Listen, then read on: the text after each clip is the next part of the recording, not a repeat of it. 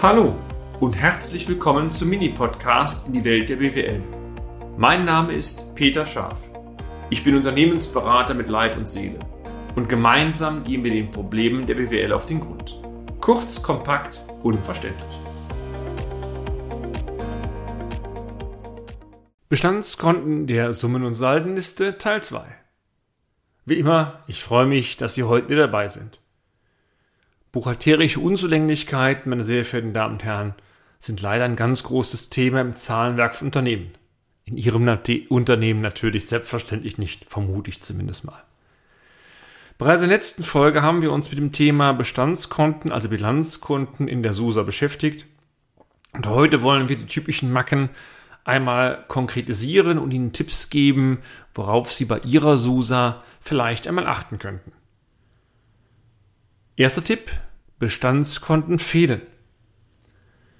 Selbstverständlich könnten alle Schlussbilanzsalden am 31.12. automatisch auf das neue Wirtschaftsjahr übertragen werden, aber dieser Vorgang wird in aller Regel von der Buchhaltung nicht automatisch durchgeführt.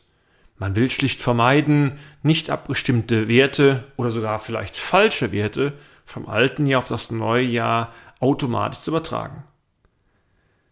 Wenn jetzt auch noch typische Bestandskonten im Laufen ja buchhalterisch gar nicht benötigt, also bebucht werden, dann, dann kann es vorkommen, dass Sie wesentliche Informationen aus der SUSA schlicht nicht entnehmen können.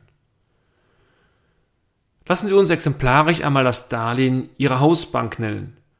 Gehen wir mal weiterhin davon aus, dass dieses Darlehen tilgungsfrei äh, gestellt ist, also Sie über zwei, drei Jahre nicht rückführen müssen. Oder anderes Beispiel, das Firmengrundstück Ihres Unternehmens, was sich ja im Anlagevermögen auf der Aktivseite befindet. Da bei dem Darlehen weder eine monatliche Tilgung gebucht wird, wir hatten ja gesagt, das Darlehen ist tilgungsfrei, und das Grundstück alternativ hierzu äh, keine Abschreibung verursacht, denn Grund und Boden ist äh, letztendlich buchhalterisch wertstabil, werden beide Konten von der Buchhaltung im laufenden Jahr normalerweise gar nicht benötigt, also nicht angesprochen.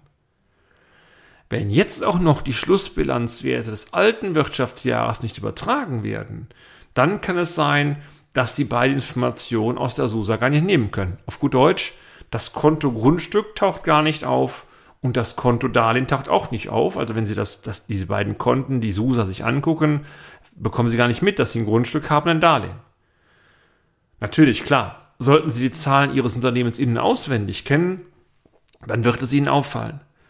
Sollten Sie aber mehrere Unternehmen haben, ein Firmenverbund zum Beispiel, oder wie viel Grundstücke und Darlehen, dann geht das ganze Spielchen unter. Und das Problem, was ich gerade angesprochen habe, betrifft natürlich all diese noch viel stärker, die ihre Zahlen auswerten müssen. Also wenn ich mal die Perspektive der Bankerin oder des Bankers draufpacke, Bilanzanalyse zum Beispiel mit einer SUSA, Firmenkundenbetreuung mal ein Beispiel, die haben garantiert nicht von all ihren Kunden alle Zahlen im Kopf, geht gar nicht und dann gehen die Informationen schlicht unter. Also ich halte fest, das erste Problem war, Bestandskonten fehlen. Das zweite Problem geht in die gleiche Richtung, Eröffnungsbilanzwerte fehlen.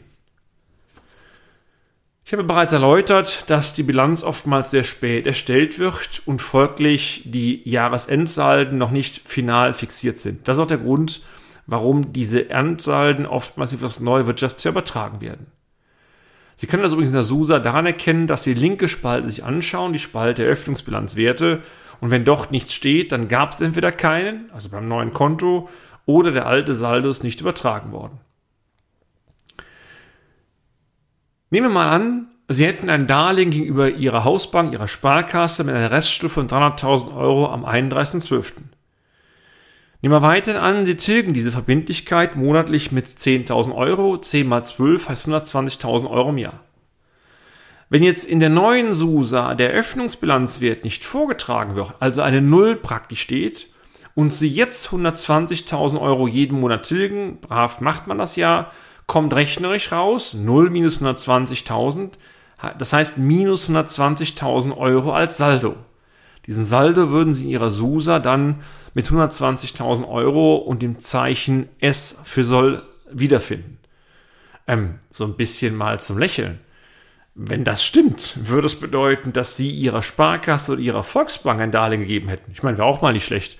Aber normalerweise ist der Fall ja umgekehrt. Klar, man kann es sehr schnell erkennen, der Öffnungssaldo fehlt. Wären die 300.000 Restsaldo übertragen worden, ständen links 300.000, davon würden 120.000 im Soll gebucht, das wäre richtig, und rechts würden dann aber auch 180.000 im Haben stehen. Haben bedeutet Verbindlichkeit, das passt. Also von daher Eröffnungsbilanzwerte immer einen Blick würdigen, gerade bei solchen Geschichten, sonst geht diese Interpretation der SUSA sehr schnell daneben. Der dritte Punkt, falsche Eröffnungsbilanzwerte, auch sehr schick in der Praxis.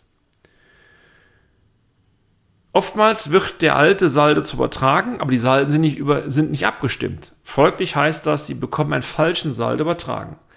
Sie haben zwar einen Vorteil der Geschwindigkeit, aber diesem Vorteil steht ein Qualitätsnachteil gegenüber. Beispiel, wo es oft daneben geht, Debitoren, Forderungen aus Lieferungen und Leistungen, die ja oftmals erst am Jahresende nochmal abgestimmt werden, EWBs werden gebildet, Pauschalwertberichtigungen werden gebildet, Saldierungen werden vorgenommen und so weiter.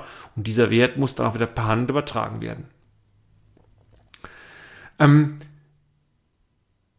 ich habe es erlebt, und wir haben es erlebt öftmals, dass die Werte im alten Jahr tatsächlich korrigiert wurden. Die Bilanz war also qualitativ hochwertig. Aber die Korrekturen sind nicht auch in der Summensaldenliste gemacht worden, was dazu führte, dass die alte SUSA per Dezember immer noch falsch war. Jetzt können Sie sagen, juckt sie nicht? Juckt sie doch. Denn wenn Sie später die alte SUSA mal schauen oder die Ihrer Bank zum Beispiel geben oder Gläubigern geben, interpretiert ihr die Zahlen genauso falsch. Also achten Sie darauf, dass selbst wenn der Jahresabschluss erstellt wird und doch die Werte alle perfekt sind, dass diese Korrekturen A in der alten SUSA vollzogen werden und B diese Korrekturen auch letztendlich aufs Neue übertragen werden. Nur dann haben Sie am Ende auch in Ihrer unterjährigen Buchführung genau den Qualitätsstandard dann, den Sie auch in Ihrer Bilanz haben sollten. Für mich ganz, ganz wichtig. Mit einem ganz großen Grinsen. Nach unseren Erfahren müsste man eigentlich die Insolvenzantragsgründe bei Kapitalgesellschaften drohende Zahlungsunfähigkeit, Zahlungsunfähigkeit, Überschuldung eigentlich um einen vierten Insolvenztatbestand erweitern, der mehr oder minder lautet Unzulänglichkeit in der Buchführung. Leider, aber so ist es oft mal. Bei Ihnen selbstverständlich nicht. Ich freue mich auf die nächste Folge mit Ihnen. Und damit sind wir auch schon am Ende des heutigen Podcasts. Haben wir Ihr Interesse geweckt? Fein. Dann besuchen Sie uns doch einmal auf unserer Homepage unter www scharf-office.de und schalten Sie auch beim nächsten Mal wieder ein auf eine kleine Reise in die Welt der BWL. Ihr Peter Scharf.